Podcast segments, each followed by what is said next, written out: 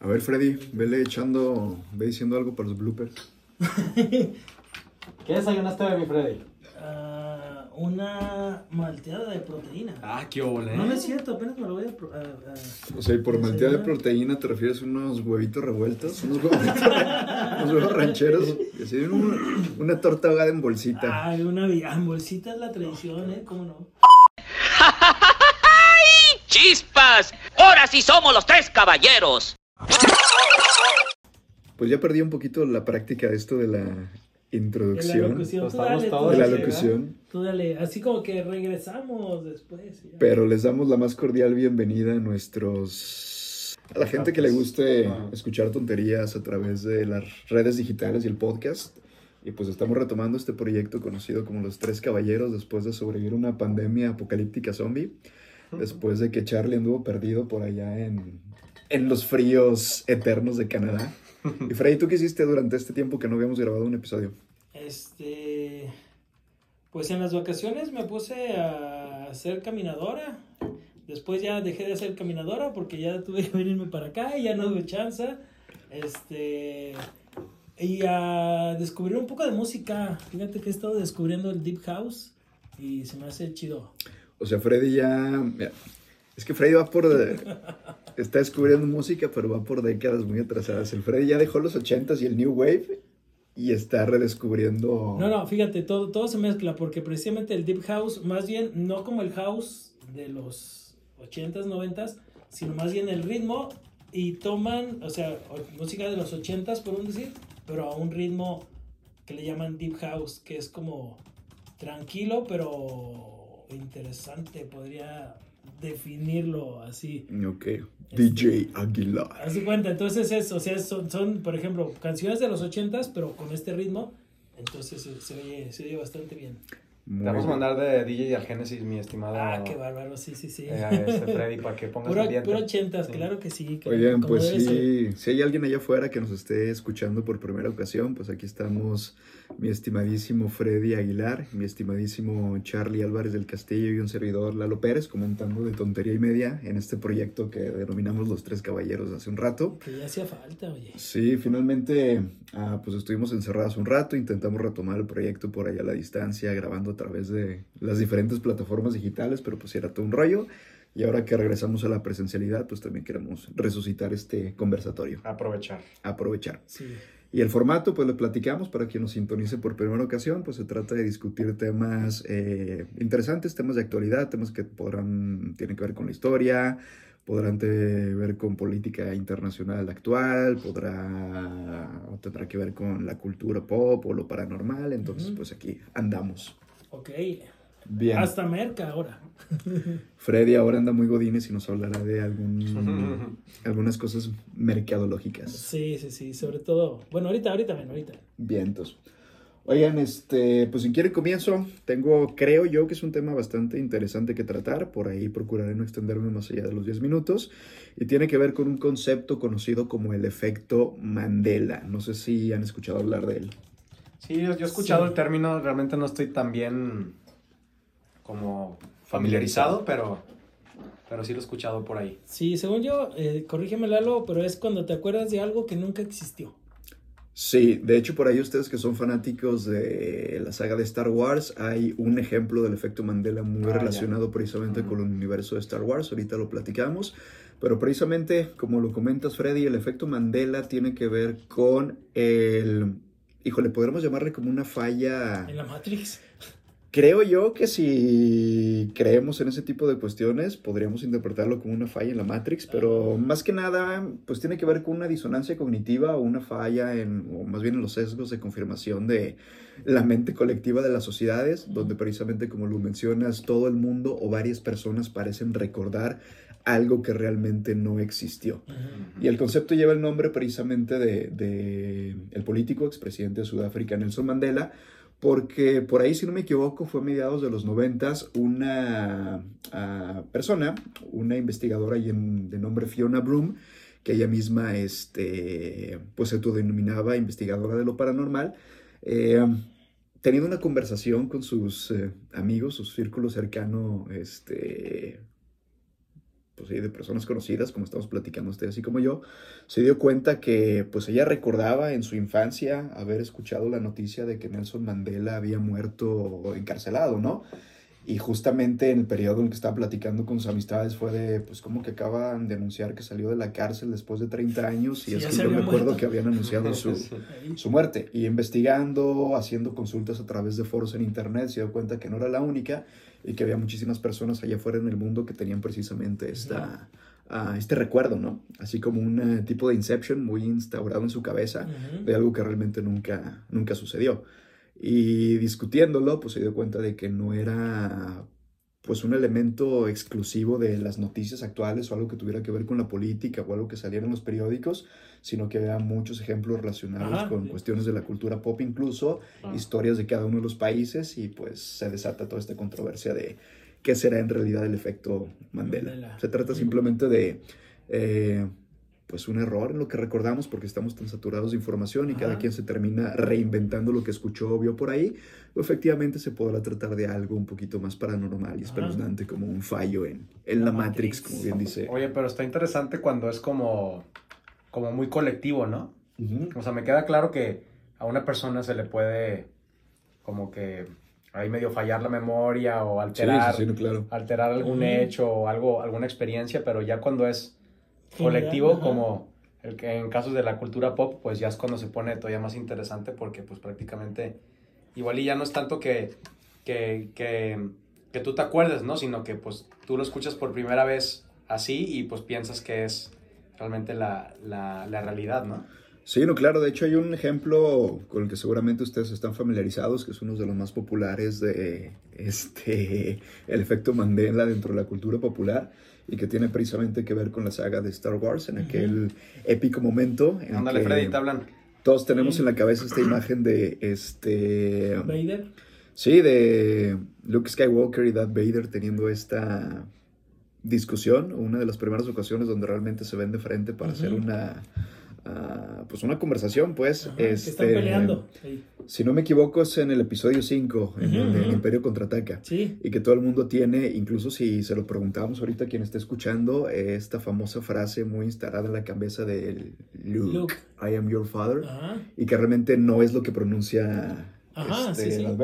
La, No, la cita exacta no es Luke, I am your father. Solo es soy tu padre. Ajá, es no, I am your father, Ajá, si es que no me, no me equivoco, ¿no? Sí, sí, sí. O sea, a pesar, como dice Lalo, a pesar de que nunca dijo Luke, yo soy tu padre, todo el mundo creemos que dice Luke, yo soy tu padre. O sea, nunca dijo Luke, pero todo el mundo creemos. Y es curioso porque esa escena se ha referenciado en muchísimas Uy, otras sí. este, series y películas y todo. Y todas dicen Luke, yo soy tu padre. O sea, como Sí. que así hubiera sido. Exacto. Entonces, es algo que recordamos todos, que lo tenemos en la mente, como dice Lalo, pero que nunca existió. Oye, mi Freddy, pero a ver, por qué- o sea, ¿por qué, por, por qué pudo haber habido, haber habido ese yo error? Creo, yo creo que ese fue algo de contexto, de cuando alguien empezó a hacerla, si dijera solamente yo no soy tu padre, a lo mejor alguien así como que no, no eres mi padre, ¿de qué o qué? Pero si ya le agregas primero el Luke, yo soy tu padre, automáticamente, Luke, ah, ok, Luke, Luke de Star Wars. El personaje. el ¿no? personaje y automáticamente ya lo pones en el contexto de Star Wars y ya automáticamente entra bien la referencia porque si la referencia hubiera sido nada más imagínate están estás ahí en una serie y nomás el personaje de la serie dice soy tu padre pues, Sí, ¿por qué me dices eso? Como que O no sea, tiene nada de tiene. impacto, ¿no? pero si tú ya le dices Luke yo soy tu padre ah sí como en Star Wars auto- yo Sí, creo claro. que al menos este Mandela fue por eso Oye, digo, también digo, li- ligado al tema de Star Wars, todos sabemos que ha sido muy controversial eh, todas las como modificaciones, restauraciones que le ha hecho el mismo George Lucas y Ajá, sí. Lucasfilms a, a todas las, a todas las, bueno, a la- especialmente a la, a la saga original. sí Y precisamente, pues, a mí se me hace curioso cómo hubo tantos cambios, pero, por ejemplo, eso, eso Se se, ha mantenido, mantuvo, ¿no? ajá. Y el efecto Mandela también se mantiene No, y de hecho lo más curioso es que hay personas por allá afuera que juran y perjuran el haber visto una edición original Ajá, de Star sí, Wars, sí, sí, algunos sí, de sí. los ejemplos, donde efectivamente eso se decía y que eventualmente fue modificada y ahí se inventa por ahí cada historia. Otro de los ejemplos también más reconocidos internacionalmente es, eh, ¿han jugado Monopolio? sí uy, hace mucho. Monopoly. Sí. Ah, Sé que tiene un nombre, la verdad, desconozco cuál es el nombre del fulanito, pero ya ven que está esta figura de un millonario que se, Ah, parece, sí, a- sí, que sí. se parece a Carlos Slim. Sí. Así un viejito de bigote que tiene un sombrero. Y con mucho dinero. Ajá, y con mucho dinero. bolsota de dinero. Pues la gente jura y perjura que este personaje de caricatura toda la vida ha llevado un monóculo Ajá. en el ojo cuando realmente, pues no, jamás. O sea, si buscan los ejemplos en internet y googlean Monopoly, Ajá. pues no, el fulanito jamás ha tenido a lo largo de todas sus, sus reinterpretaciones de la historia ningún, pues nada sobre el rostro. Y Pues. todo el mundo lo recordamos Sí como un lleva, monóculo. exacto, sí lleva un sombrero, sí lleva su bigotito, porque también es una persona mayor, pero no, jamás ha tenido un monóculo ni nada por el estilo sobre el rostro. Sí, yo, yo, yo sí hubiera jurado que tenía monóculo. He escuchado también de otros ejemplos donde hay gente que, que jura y perjura que este, la Madre Teresa de Calcuta fue canonizada antes, este, um, pues mucho antes de morir, por ahí de la década de los noventas, y que incluso siguieron la ceremonia y ese tipo de cosas cuando realmente nunca, Nunca fue eso. Nunca existió, ¿no? Entonces también es algo parte de la memoria colectiva para sucesos políticos, sucesos históricos, cuando realmente no, no hay un registro fehaciente ni fiel de esta parte, ¿no? Lo que ha llevado también a especular de si no se tratará como recuerdos de universos Ajá, paralelos. sí, sí, sí, de Y la gente creyente en este tipo de, de dinámicas o de explicaciones para los fenómenos naturales, si no es precisamente una prueba de que vivimos constantemente brincando entre realidades universos. paralelas o simultáneas, ¿no? Ahora que están tan de moda los multiversos, Sí, claro. ahora ya, pues ya es como muy normal en Marvel, ya lo hizo popular los multiversos y ese sería como dice Lalo, que andamos brincando entre unos y otros. Y pudiera ser, ¿no? Quien quita que un universo paralelo efectivamente esto se diga en la saga de Star Wars o que el sujeto de Monopoly sí efectivamente... Ajá, sí. O hasta a lo mejor en un universo paralelo el sujeto de Monopoly es mexicano. Yo siempre he dicho que en un universo paralelo yo soy DJ. En el Génesis. Pues En el Génesis poniendo música ochentera. ¡Shiu! Pues no te esperes a un universo paralelo. Ahí puedes retomar... Aquí mismo, sí.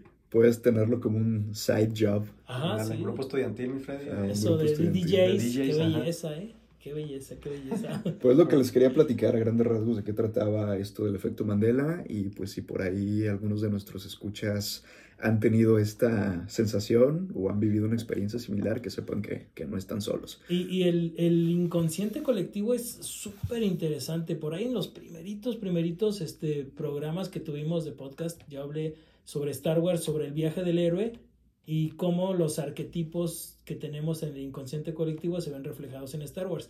Pero en este caso, esos recuerdos colectivos, pues es ese inconsciente que de alguna manera se hace y, y los tenemos desde que nacemos y no nada más los humanos. Este, ahora sí que tenemos toda la historia que hemos vivido nuestros ab- abuelos, papás, abuelos, bisabuelos, todos, y no nada más a nivel humano. Este, yo me acuerdo que una vez estaba en una conferencia con biólogos y co- cosas así, y me acuerdo que...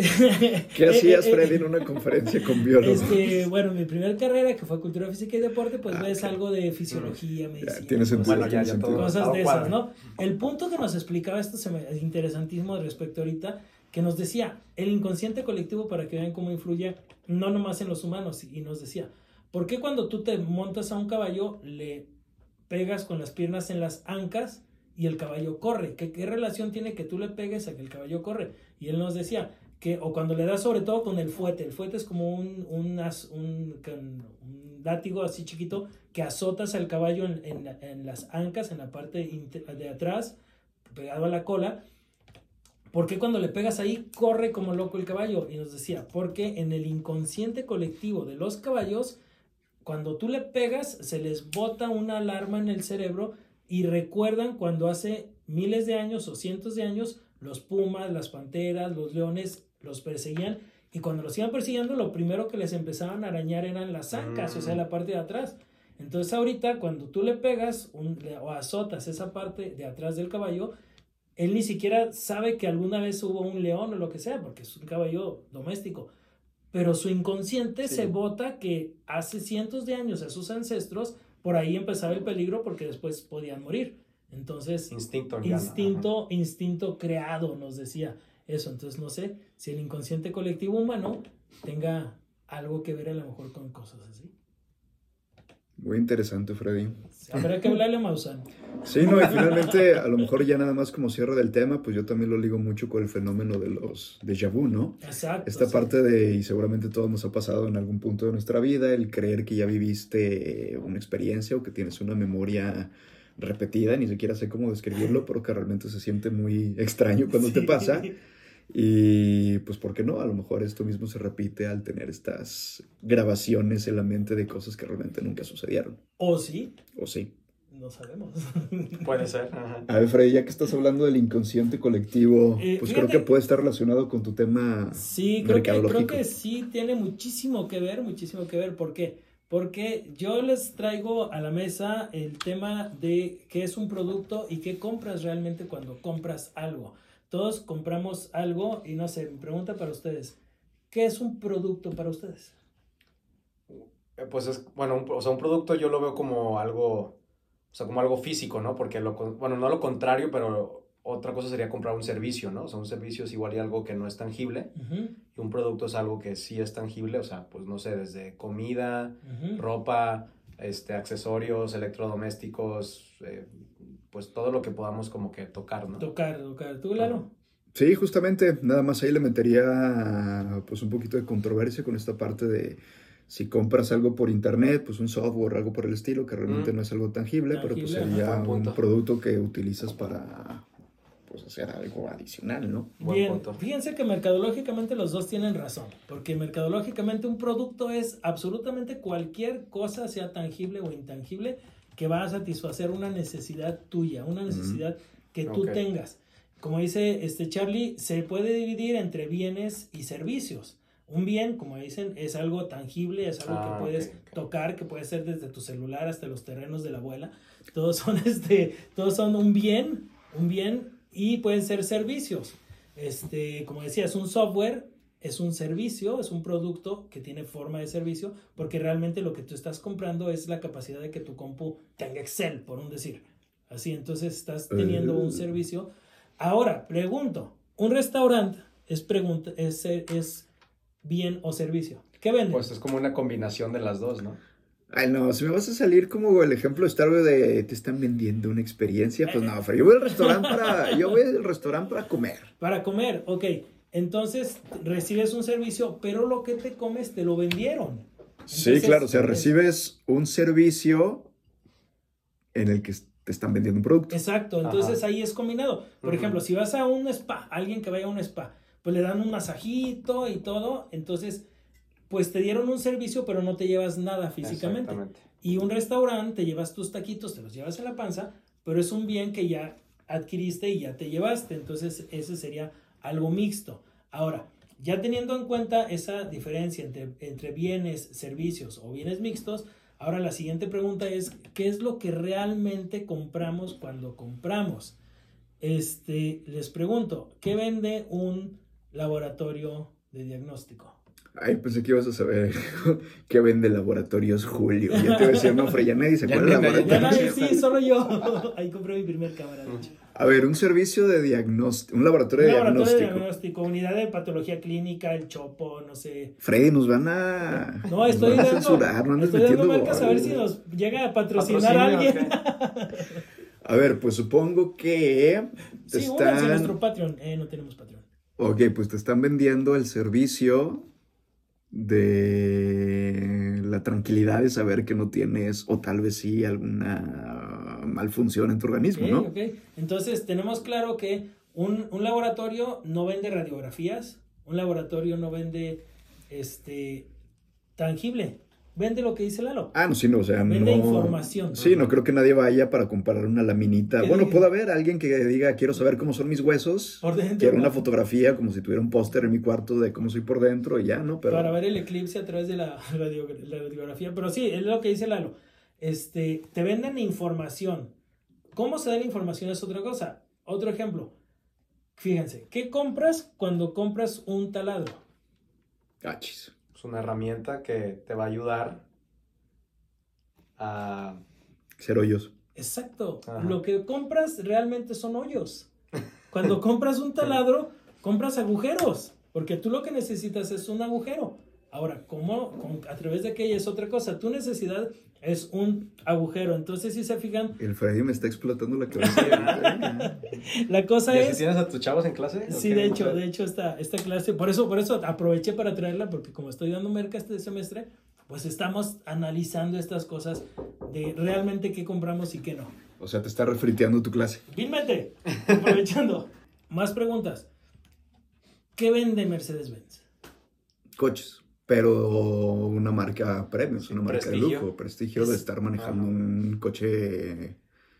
Digo, sí, un coche nazi, pero no, Mercedes no fue coche nazi. Eh, Es, esa es la respuesta. Por un lado, comercialmente te están vendiendo un carro, pero mercadológicamente lo que dicen es prestigio. O sea, cuando tú compras un Mercedes, compras un cierto prestigio que a lo mejor compras por obtener estatus o por obtener, no sé, lo que tú quieras obtener. Tu necesidad entonces no es tener un carro, porque entonces puedes comprar una Datsun 1975 y te lleva y te trae igual que el Mercedes te lleva y te trae. Entonces, tu necesidad en ese caso no es un auto, es a lo mejor tener la seguridad de que nunca en la vida te va a dejar un Mercedes o a lo mejor tener la seguridad de que cuando salgas de tu Mercedes te van a voltear a ver. Ahora, si Mercedes vende prestigio, entonces Tesla que vende. También. Mm, Yo digo que lo mismo porque, pues, un Tesla también, todos sabemos que no es un, no es un carro sí, económico, no ¿no? es, no es un coche barato, pero a lo mejor también te está vendiendo la idea de que estás contribuyendo con el medio ambiente porque no estás manejando. En su mente, ¿cómo se ve una persona, este, generalizando obviamente, una persona que compra un Mercedes? Ay, pero, Físicamente, todo eso, vamos, alguien bien, bien vestido, edad. este, pues igual y ya adulto, Adulto contemporáneo. Ajá. 50, 60, puede ser. ajá. Un Tesla, ¿cómo se ve? La gente que compra. Ah, es que yo voy, yo voy a acusar mucha controversia ahí, pero yo lo, yo lo veo igual. Ok, ok. No, no, es, es percepción, todo es válido. O sea, sí, digo, también creo que dentro de un Tesla sí. Pues que también he visto varios videos de influencers en YouTube, Bajaría el jóvenes. rango de edad, tal vez. Sí. Creo o sea, que me queda claro que es más atractivo un Tesla para un joven que, Exacto, que un exacto. Mercedes, pero igual, iba, igual ibas a preguntar esto, mi Freddy, pero, o sea, yo, yo creo que la gente que compra un Tesla no lo compra porque va a ayudar, en teoría, al medio ambiente. Que de hecho hay controversia porque la luz con la que conectas claro. el Tesla genera contaminación. Exactamente. Entonces, eres bien guapo porque, digo, a mí, a mí me encantaría un Tesla, neta, es, es- me encantaría. Pero, pero obviamente yo no diría, ay, porque soy bien ecológico. ¿Por qué? Pues porque la electricidad con la que lo estoy Sí, claro. manteniendo, pues también generó... Y en todo el mundo, ¿eh? Dios, ese es el problema que hay, por ejemplo, ahorita en Estados Unidos, ¿no? Sí. que California dice que va a dejar de vender carros este, de combustión eh, para el 2035, pero pues su red de producción de electricidad sigue siendo con el carbón. por Ajá, y eso ¿no? contamina, entonces pues ahí hay. El punto el que estábamos es que tal vez Tesla vende innovación, tal vez vende un estilo de vida y el punto es que compramos cosas, no compramos el carro, sino compramos muchos otros, cubrimos necesidades. Será lo mismo, este, no sé, mm, no sé, entre los fumadores, comprar unos, o sacar una caja de faros o sacar una, una caja de Benson. Y los dos son este cigarros. A lo mejor unos te venden prestigio, igual que el Mercedes. Otros, este. Te están vendiendo cáncer. De hecho, todos. Eso sí es un, un buen taco de cáncer y sí sirven para adelgazar. Te dejan en los huesos al final de cuentas. Pero bueno.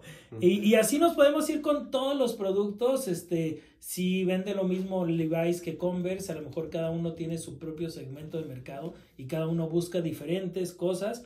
Este, yo me acuerdo cuando estaba en Merca, este, decían, ¿qué vende Harley Davidson?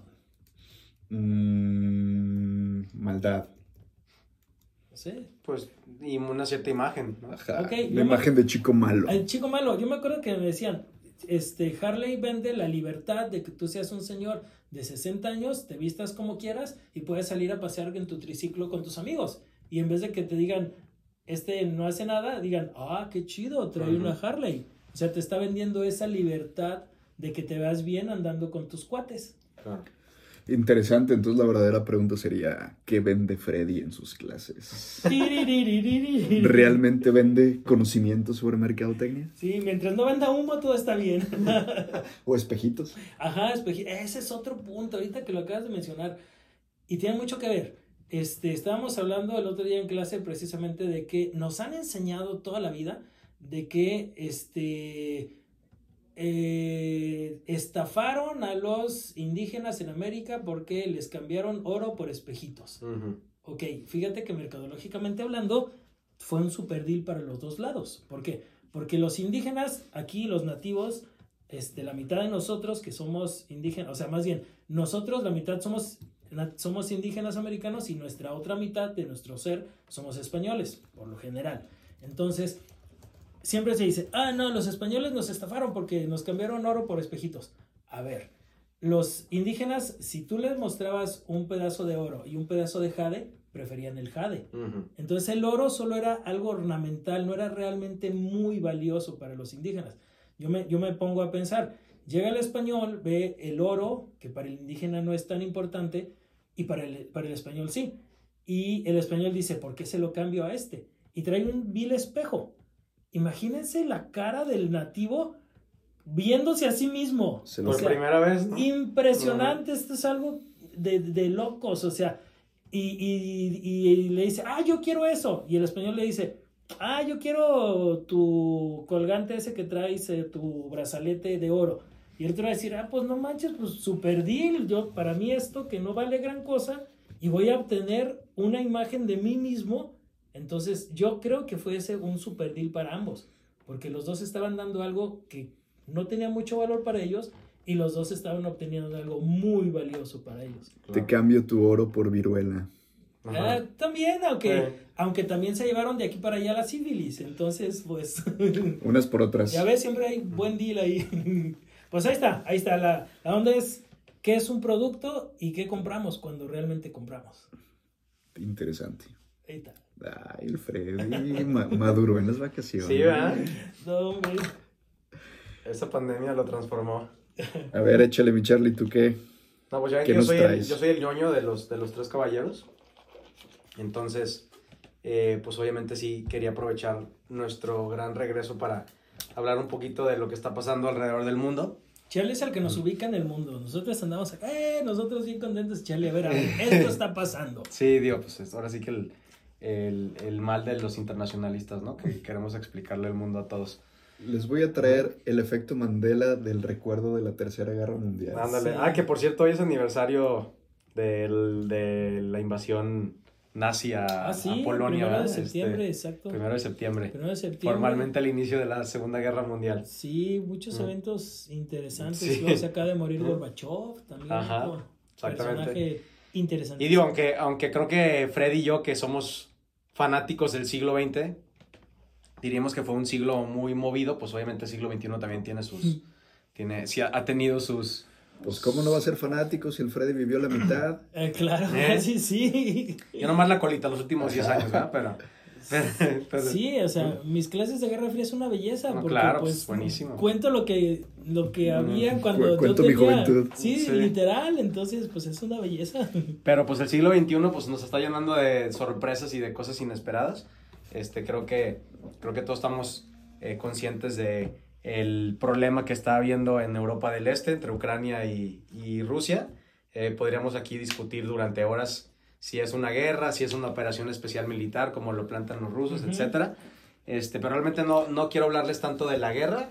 Eh, ya es un, es un conflicto que se ha ido desarrollando en los últimos, los últimos seis meses. A mi punto de vista, un, un evento que realmente pocos esperábamos. O sea, sí veíamos una creciente tensión entre, entre Rusia y, y Europa del Este y, y, bueno, también pues por ende Europa Occidental y el resto de los poderes este, como Estados Unidos, Canadá, etc. Eh, pero pues están pasando cosas muy interesantes. Eh, precisamente lo que les quería platicar hoy es justamente como esta guerra, pues claro, Putin está perdiendo prácticamente su prestigio y su apoyo internacional por todos lados. Eh, diría que el 95% de los países de alguna forma o de otra ha condenado los ataques de, de Putin a, a, Ucrania, pero pues tenemos algunas excepciones, ¿no? Tenemos el caso de Bielorrusia, que prácticamente es el único aliado que tiene Rusia en, en, en Europa. Este, y tenemos, bueno, curiosamente el caso de Corea del Norte, ¿no? Que bueno, es un país que como que a todos nos llama la atención porque es un país tan misterioso y tan cerrado y, y como que tan hermético que no sabemos bien qué pasa ahí.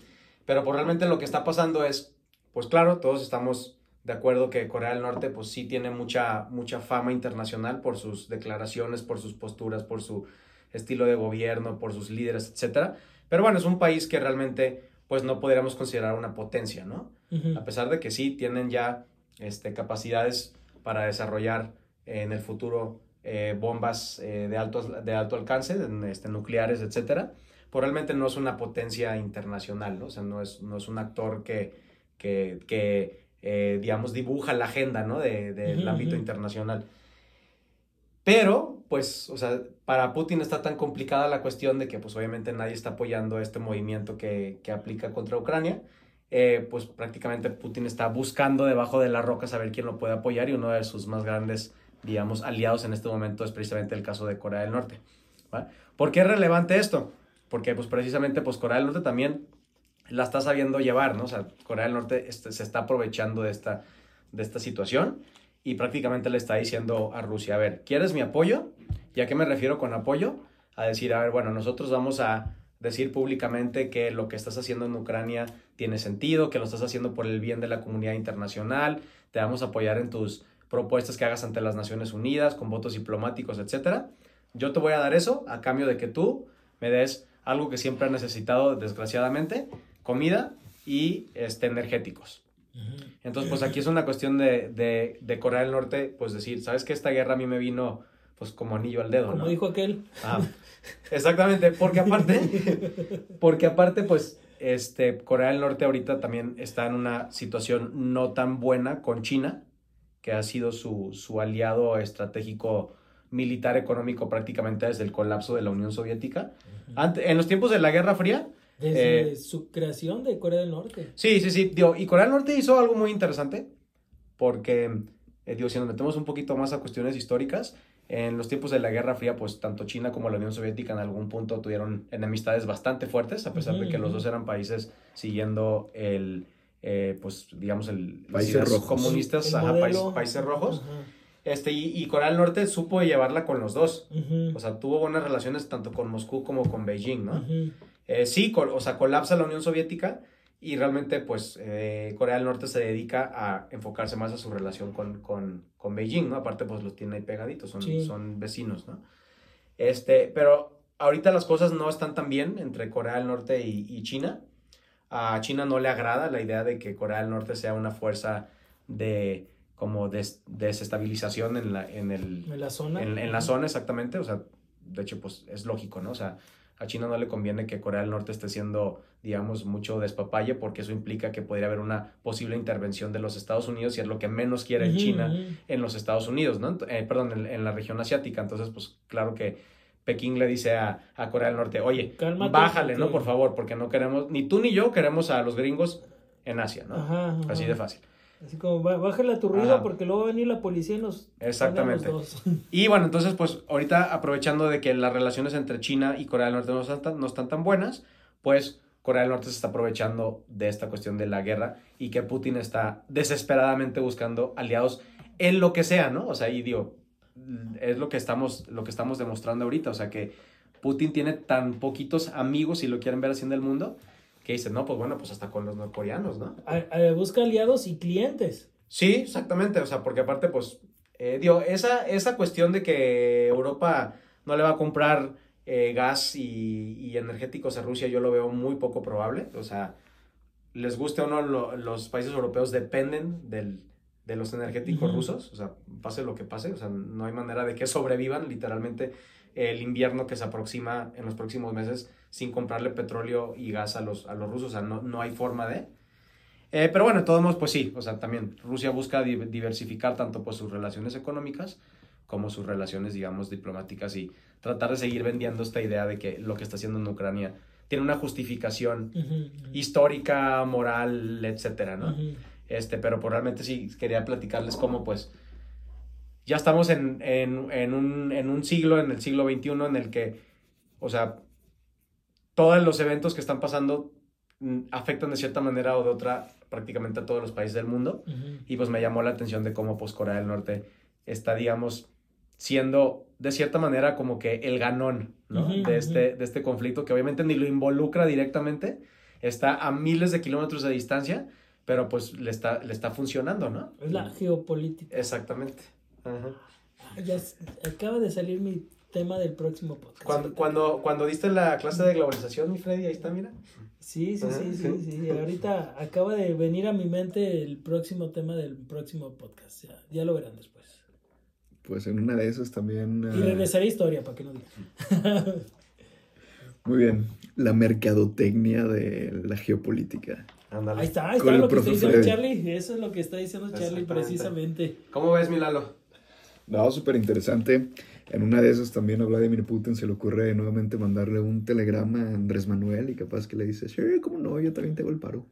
Pues aquel no condenó nada, entonces. Pues Pues- ya dio medio condenó cuando precisamente el primer ministro de Canadá, Justin Trudeau, le dijo a López Obrador de, oye, o sea, agarra la onda, ¿no? O sea, si, si, si estás del lado de Occidente, Ajá. tienes que condenar a Rusia, pero bueno, también México realmente si condena o no las acciones militares de Rusia, pues realmente a Vladimir Putin le viene valiendo Ajá. completamente, ¿no? Le viene valiendo tres caballeros. ¿no? Y más que eso, yo creo. y, y una balalaica. Te cambio tu oro por una balalaica. Ahí está. ¿Cómo no? Tu petróleo. ¿Cómo no? Ahí está. Pues ahí fue, mira, ya, ya salió el nuevo, la nueva temporada. Ya empezamos, ya era justo y necesario. Ya. Sí, pues esperemos sea el primer episodio de muchos en esta temporada de retomarlo. Sí, esperemos, Esperemos que sí. sea de su agrado y nos sigan favoreciendo con su atención. Excelente. Pues listo, mi estimadísimo Freddy, mi estimadísimo Charlie, gracias por una excelente mañana de conversación. No, pues al contrario, ya estábamos ansiosos de, de regresar. Sí, ni se notó, nos, no nos para la boca, eso quiere decir que ya, ya teníamos ganas de... Ah, agarramos ritmo fácil. Sí, sí, sí. Gracias a todos por oírnos. Hasta luego a todos nuestros escuchas y hasta la próxima. Y que la fuerza los acompañe, eso no se me olvidó. Mm.